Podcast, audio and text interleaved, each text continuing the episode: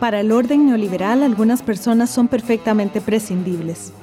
En América Latina, estas personas se cuentan por millones. ¿Qué tan igualíticos somos? En realidad, ¿quiénes hemos perdido? Las personas con mayor poder adquisitivo tienen más poder político y lo usan para promover sus propios intereses. Así, los efectos negativos de la exclusión y la falta de igualdad de oportunidades se refuerzan y se hacen permanentes al menos hasta que un terremoto social los destruya, o al menos hasta que alguien le apriete el zapato. Bienvenidas y bienvenidos a un nuevo episodio del Zapato Aprieta, el podcast que explora dinámicas de acumulación, desigualdad y distribución. Soy Gloriana Rodríguez Corrales y hoy nos acompaña Valeria Montoya, investigadora en el Instituto de Investigaciones Sociales y docente en el programa de kioscos socioambientales. Con Valeria vamos a conversar sobre los monocultivos, principalmente el de la piña.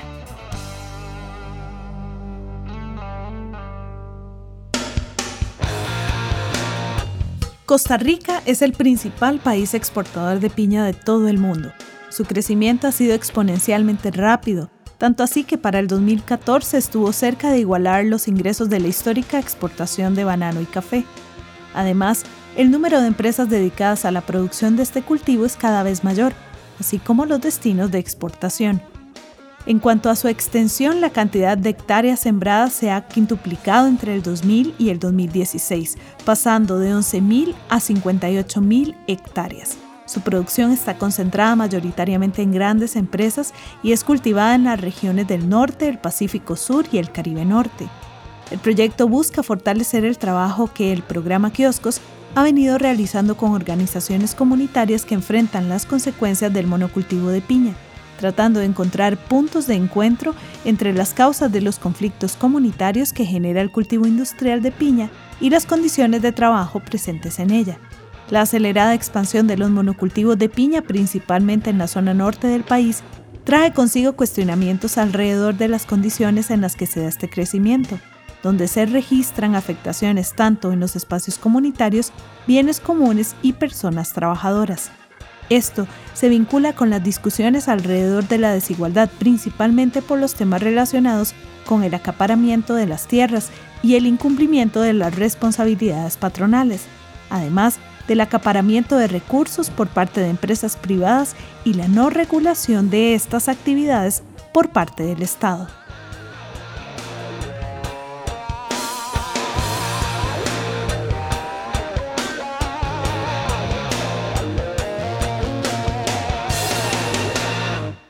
Valeria, ¿cómo es que Costa Rica termina siendo uno de los mayores exportadores de piña de América Latina? Sí, bueno, ahorita Costa Rica está ubicado como, bueno, el mayor exportador de piña del mundo en realidad, ¿verdad? No solo de la región latinoamericana, sino es el mayor exportador hacia Europa, ¿verdad? Y bueno, eso ha sido a través de un modelo económico que se ha venido instalando, ¿verdad? Donde antes había una mayor producción de granos básicos o de granos para el consumo interno del país y el modelo ha ido como cambiando. Tanto así que se ha dejado de producir en el país maíz, arroz, frijoles y han venido creciendo otros cultivos de exportación principalmente como la piña, la naranja, la Palma, ¿verdad? Que han subido su crecimiento hasta en un 1500%, lo cual es como una cosa exagerada, ¿verdad? Y eso tiene claras repercusiones en la expansión que ha tenido en, en el territorio nacional, principalmente en las zonas del Caribe Norte, del Pacífico, Pacífico Sur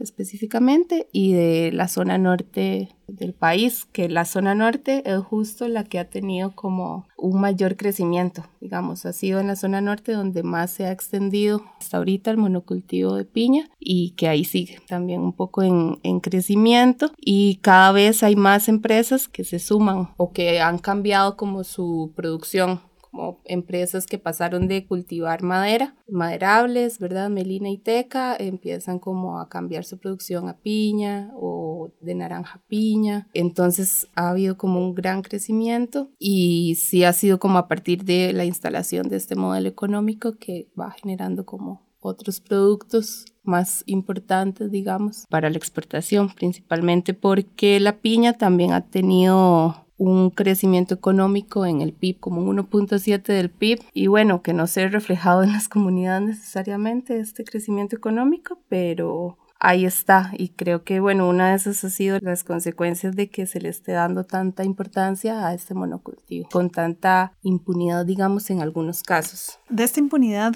yo quisiera que conversáramos. Bueno, ¿cuáles son esas otras condiciones que se relacionan con el modelo económico? Mencionaste, por ejemplo, el territorio, pero hay otras formas en las que esto se empieza a concatenar. Sí, claro, el territorio es una, ¿verdad? Porque la piña llega y se va expandiendo y acaparando territorios que usualmente son de las comunidades o donde las personas sembraban su comida, sus cultivos de subsistencia o para venta más pequeña, digamos. Entonces hay como un acaparamiento ahí de las tierras, ¿verdad? Compra de tierras, alquiler de tierras, que usualmente eran de las personas de las comunidades, pero también se ve reflejado esto en otras condiciones como el agua, ¿verdad? Porque el monocultivo usa agroquímicos que son muy fuertes, que se filtran al agua, a las nacientes, a las quebradas, que llegan a los ríos, que las personas se ven afectadas su salud esto como con alergias, a veces dolores de cabeza, que la gente comenta en ocasiones, ¿verdad? Que cuando, justo cuando se pone el agroquímico, cuando se hace el rocío, empiezan como algunas alergias o dolores de cabeza, principalmente en niños y niñas y personas adultas mayores. Y también se ve muy reflejado en las condiciones laborales, que es, usualmente son condiciones de explotación laboral con jornadas muy amplias de trabajo, con casi que ningún derecho laboral, ¿verdad? Sin vacaciones, sin horas extra, con contratos de trabajo que duran tres meses y luego cambian o sin contratos de trabajo y un pago por horas. Incluso nos comentaban que por quincena hay gente que le están llegando 6 mil colones por trabajar 15 días en el monocultivo porque les rebajan el transporte o cosas de este tipo, pero al final pueden ser 12 mil colones al mes, que es algo ridículo, ¿verdad? Eso es como inconcebible y uno de los, de los relatos como muy fuertes que hemos escuchado trabajando con trabajadores y trabajadoras de la piña, valga la redundancia. Pero este tipo de condiciones se, ven reflejadas como en la zona norte en general, un poco con toda la expansión de las empresas y que este es al final como el mecanismo que les funciona para poder tener un crecimiento económico alto. Ahora, ¿cómo, ¿cómo viajan estas triquiñuelas en la institucionalidad, verdad? Una se pone a pensar cómo una empresa puede reportar 6 mil colones de pago por una quincena y claramente, seguramente no reportarán esto, pero ¿cómo a vista y paciencia puede ocurrir esto? Sí, sucede mucho que, bueno, en la zona norte, y esto también es algo que incluso puede resultar conveniente para las empresas, es que se ubican en zonas que son transfronterizas. Eso no es casual porque hay muchas personas, ¿verdad?, que viajan a diario de Nicaragua a Costa Rica para venir a trabajar en, en, el cultivo de piña. Y esto es a su vez como puede tener ciertas implicaciones en que hay gente que no está en planilla y que nunca la van a reportar o que nunca se le va a pagar un seguro social. Es como si esta persona no, en el papel no existiera. Aunque se llegue a revisar eso, posiblemente no va aparecer. ¿Verdad? Nos comentaban también un poco el otro día que lo que hacen a veces es que de 30 personas que están trabajando, por ejemplo, en cosecha, un día. 10 están en planilla, las otras 20 no. Entonces no hay un registro de esas otras 20 personas y que cuando llega el Ministerio de Trabajo, por ejemplo, les piden a estas 20 que se escondan hay personas que llega al ministerio, las 10 que están ahí aparecen en planilla, pareciera que, que puede que esté todo medianamente en orden, pero al, al, mismo tiempo tienen 20 personas escondidas que no aparecen en planilla. Entonces ahí se ve como toda la desregulación también institucional que hay alrededor de estas empresas piñeras y supongo que otros monocultivos que, que tienen condiciones como muy, muy parecidas.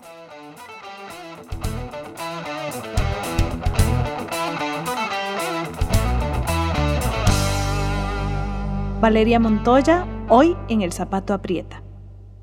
Y Valeria, En el bloque anterior comentabas acerca de que Costa Rica es el mayor exportador de piña del mundo, pero los agroquímicos también, entonces el crecimiento en nuestro país de esa, esa demanda que se hace para tener esa producción tiene que ser brutal. ¿Cómo estamos entonces? ¿Nos sacamos también cero en agroquímicos?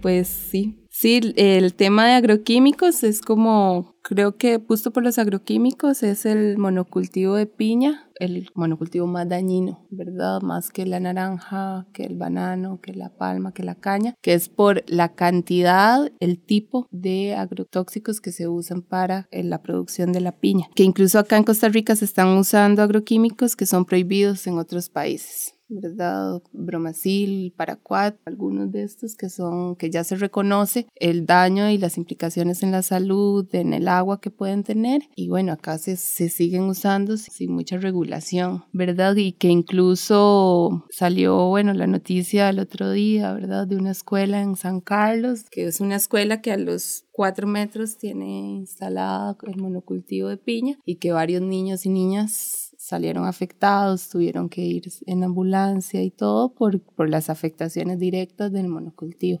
Entonces, sí, el, el uso de, de estos agroquímicos es muy grande, es desregulado y tiene consecuencias muy dañinas para las personas que tienen contacto más directo como los trabajadores y trabajadoras, para las personas de las comunidades que tienen contacto a través de otras formas como el agua, la tierra, el aire, la forma en que se filtra, sí, el, el, aire que puede transportar y consecuencias en la salud que se comentan, ¿verdad? La gente asocia muchas de sus afectaciones en la salud a el uso que se da en los agroquímicos. Que acá está el caso del nemagón que está estudiado, que está estudiado y que está y que y que bueno, las personas recibieron una indemnización porque de, superó la salud de estas personas, ¿verdad? Pero sigue esto afectando a las personas, porque si, si tenés una afectación hoy, no es que solamente es la de hoy, bueno, es que eso afecta en general el sistema y el funcionamiento. Sí, claro, al, a largo plazo,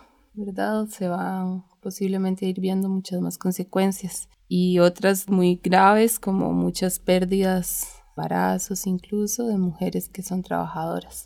¿Verdad? Y esto sale muy poco a, relucir en diferentes espacios porque se dice que no hay forma de comprobarlo, ¿verdad? Y como otras, bueno, como excusas. otras sí, excusas, exacto, como en ese mismo sentido, pero ahí está y es como un problema bastante grande alrededor del tema de, las, de los daños que podría generar en los territorios de las personas y en los cuerpos también de las personas. Eso, quedan invisibilizados porque puede ser como accidentes, ¿verdad? Que pasan cotidianamente, pero bueno, son accidentes que también son impulsados y generados por un elemento que estás incorporando que no es natural en un ambiente. Que quién sabe, posiblemente sucederán pérdidas, por ejemplo, en de, de embarazos, pero no con la regularidad que supone esto. Y también en el caso, por ejemplo, del nemagón, que es este caso uno de los más estudiados, era la esterilidad en hombres, ¿verdad? Que también pueden haber personas estériles, pero...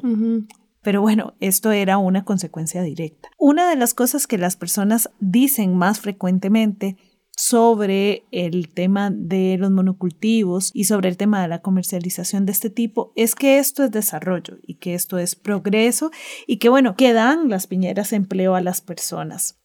Es uno de los mitos más arraigados cuando uno está en una discusión así. ¿Qué podrías decir? ¿Qué podrías agregar a, a los seis mil colones que ya has dicho que para la gente que nos escucha fuera de Costa Rica, seis mil colones son alrededor de mm, unos 12 dólares más o menos por quincena sería esto. Bueno, sí, esa es como una de las preguntas que, que en diferentes discusiones como que siempre surge, pero verdad que es como, ¿qué pasa si las piñeras se van, ¿verdad? O el tema del trabajo. Y ahí lo que habría como que tal vez preguntarse es qué tipo de trabajo queremos también que las personas tengan en el país. De repente, si las condiciones laborales fueran distintas, serían otras formas y otros vínculos, ¿verdad?, con la empresa, pero es que las condiciones, tal como ya lo mencionábamos, son muy duras y muy complejas. Entonces es preguntarse qué formas de trabajo se le están dando también a la gente gente y si queremos esas condiciones para las personas de las comunidades que además tenían otras formas de, de vida antes de que llegara la piña.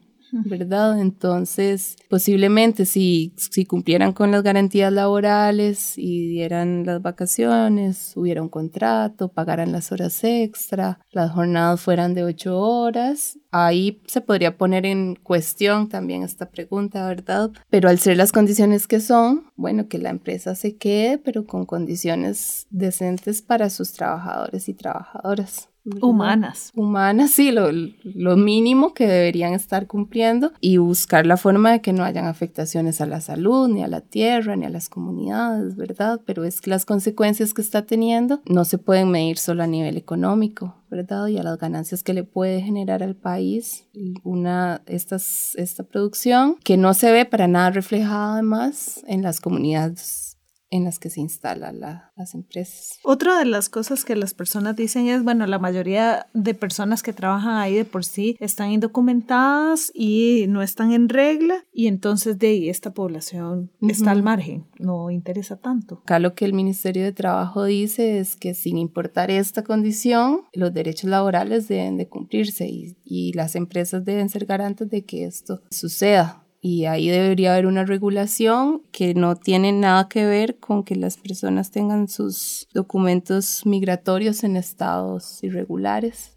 ¿verdad? Y que no debería estar afectando las formas en las que se dé o no trabajo. Incluso para el sector agrícola hay formas más, tal vez no sé si sencillas, pero algunos otros caminos más directos para buscar formas de que las personas migrantes puedan regularizar sus documentos como carnets laborales y demás y que esto las empresas podrían como buscar las formas de hacerlo si fuera el caso, ¿verdad? Entonces lo que pareciera que falta como más de alguna voluntad para hacerlo y la conveniencia ¿verdad? De tal vez no tener registro de algunas de las personas que están trabajando en, en, las empresas. Cuando también se habla de este tema, se dice, bueno, si se le pone a la empresa otra cosa más, ¿verdad? Otro papeleo más, otro paso en el sistema burocrático, se van a ir. Este miedo a que las empresas se vayan es una de las cosas más extendidas que tenemos en Costa Rica. Esto también se dice, pero ahí lo que yo pensaría que habría que cuestionar es que todo esto ya existe dentro de las leyes del país. Existe un Ministerio de Trabajo que debería regular las condiciones laborales, una Secretaría Técnica Ambiental que da la viabilidad y los permisos ambientales para que las empresas se instalen y bueno, otro montón de cosas, está migración, debería estar resolviendo como otras cosas, está el Ministerio de Agricultura y Ganadería, ¿verdad? Hay como un montón de instituciones que ahí la pregunta sería por qué no están al tanto de estar regulando también lo que pasa con estas empresas, ¿verdad? Nada de, de lo que se ha dicho no es algo que ya esté estipulado, ni algo que las empresas no saben cuando llegan ¿verdad? O cuando se instalan, cuando deciden abrir su mercado a la piña. Y no es algo que no se sepa, ¿verdad? Que tienen que tener una regulación ambiental, que deberían tener una regulación a nivel laboral, etcétera. Y si no se está cumpliendo esto es porque hay una desregulación institucional ahí que no le está poniendo ojo o cuidado también a las, a las formas en las que se instalan estas empresas, ¿verdad? Entonces, o sea, no es que se deberían ir o estos otros discursos que se generan, sino de que, que se instalen cumpliendo con lo que se con, lo que se pide, ¿verdad? Que ahí hay como un fallo del Estado de no asumir su rol de regular. Claro, y de fiscalizar que todas estas instituciones puedan realmente coordinarse en espacios. También esto que hablabas de al estar en espacios que están alejados de este centro imaginario que es la capital en el que se ha formado como esta idea de que solo estos somos, ¿verdad? Costa Rica es, es este centro, en esta idea simbólica e imaginaria, esto hace que las personas queden en los márgenes literal y que las instituciones sientan que esos márgenes tampoco les pertenecen mucho. Sí, eso pasa mucho en las zonas transfronterizas en general y donde también estratégicamente las empresas se ubican, ¿verdad? Que son comunidades donde la cobertura del Estado es mínima, poca o nula. Que es muy y las poca. iglesias sí, hay muchas, por ejemplo. Sí, eso también O pasa. sea, también una vez que otras organizaciones sí, sí pueden articular, ¿verdad? No es que este mercado es súper difícil y no se puede articular en estas comunidades porque ves a las iglesias ahí y con sus procesos y sus, ¿verdad? Eh, Tiene la voluntad de estar Claro. ahí. No, iglesias y también incluso organizaciones no gubernamentales que hacen otro tipo de trabajos, ¿verdad? En, en estas zonas donde la cobertura del Estado es muy poca. Y bueno, que eso también le conviene de alguna forma a las empresas, ¿verdad? Como que buscan estos sitios, que no es casualidad, ¿verdad? Que estén las empresas ubicadas en estas zonas, donde se facilita la contratación de personas con estas condiciones que ya mencionamos antes, ¿verdad? Donde también utilizan la misma infraestructura que la comunidad ha creado, ¿verdad? Porque al ser zonas con poca cobertura estatal, las mismas comunidades buscan formas de agenciamiento para, para hacer caminos, por ejemplo. Y entonces hacen sus caminos y luego se instala una empresa que viene y fácilmente con las maquinarias pesadas que tiene, con la movilización a diario de camiones llenos de piña que van y vienen, destruyen esos caminos, ¿verdad? Entonces les conviene a las empresas instalarse en estos sitios donde hay como muy poca, sí, cobertura del Estado y muy poca regularización Otro de los mitos que se habla es, bueno, ¿y qué van a hacer las personas de la comunidad? Y me hizo mucha gracia cuando vos dijiste, bueno, antes de esto existían las Claro. comunidades y la gente hacía otras cosas. ¿Qué se puede poner en marcha para este mito? Ahí es mucho, yo creo que quedarse con esa idea, ¿verdad? De pensar, bueno, ¿qué, qué hacía la gente antes de que llegara la piña? Y es que la gente antes también como que prevalecía el trabajo familiar no asalariado o por cuenta propia, ¿verdad? Y, las personas campesinas que ahora buscan como para completar,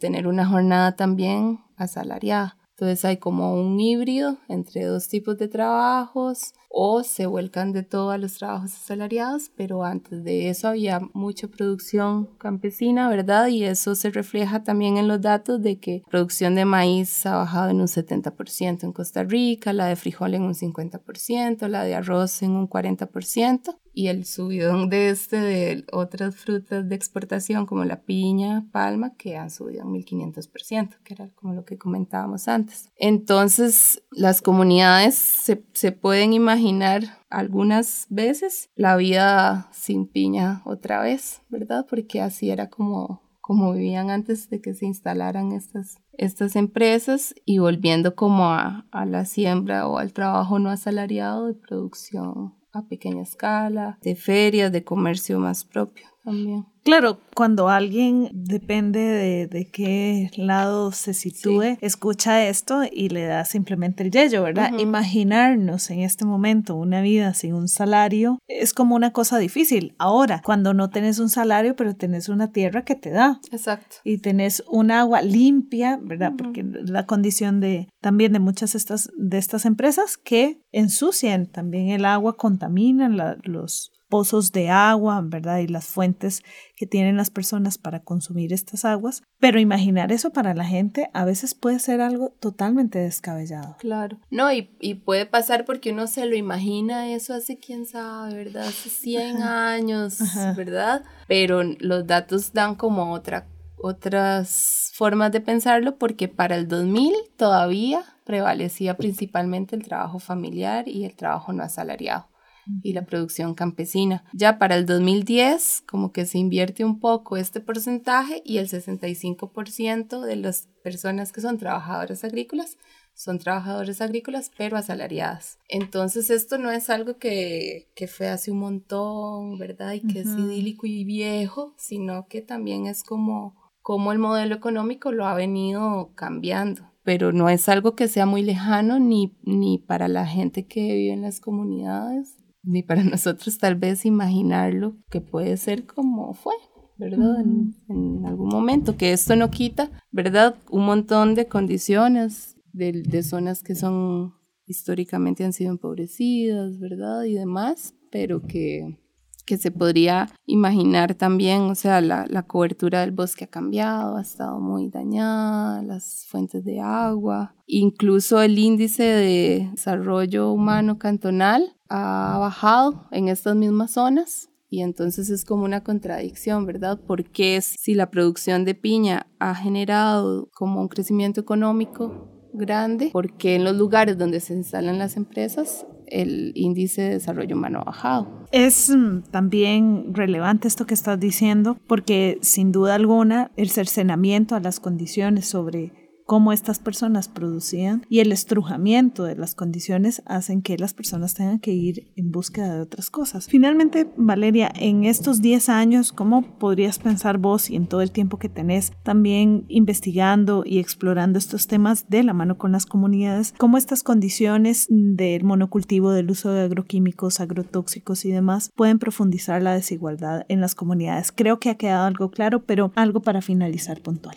Bueno, la desigualdad se ve reflejada, bueno, como en un montón de cositas que ya mencionábamos, pero tal vez retomando es mucho como en el acaparamiento de tierras, ¿verdad? Que en este momento hay muchas personas, por ejemplo, que son campesinas o trabajadoras agrícolas que no tienen tierra, pero la tienen las empresas por grandes extensiones, ¿verdad? Entonces esto es un acceso desigual a la tierra y a los territorios de las personas, ¿verdad? El acaparamiento del agua puede ser como otro reflejo de la desigualdad porque el agua se contamina, se usa para riego de piña en grandes cantidades, en enormes cantidades. Incluso hemos visto cultivos regándose a mediodía, ¿verdad? Cuando el sol está en lo más mejor, regando, ¿verdad? Los cultivos con agua ¿verdad? Como que se podrían buscar otras formas de, de no acaparar más bien el, este, recurso. Se ven las condiciones laborales, ¿verdad? Que ya hemos comentado. Y se ven los daños ambientales generalizados que generan estos cultivos, ¿verdad? Como el bosque ha cambiado, los terrenos de bosque se han pasado de repente a ser plantaciones piñeras o de otros monocultivos también como la naranja en la zona norte, que es como un monocultivo bastante grande. Pero ahí se ve la, la, desigualdad como en sus formas más cotidianas, pero también está esto otro que mencionábamos de cómo los ingresos de esta producción pueden ser tan grandes, pero no se ven de ninguna forma reflejados en las condiciones cotidianas de las personas que trabajan y que viven en estos espacios. Valeria Montoya, gracias por acompañarnos en El Zapato Aprieta. Escucha todos nuestros episodios en SoundCloud y en Spotify. Puedes tener más información en nuestras redes sociales. Soy Gloriana Rodríguez Corrales y esto fue El Zapato Aprieta, una coproducción entre Radio U y el Programa de Acumulación, Distribución y Desigualdad del Instituto de Investigaciones Sociales de la Universidad de Costa Rica.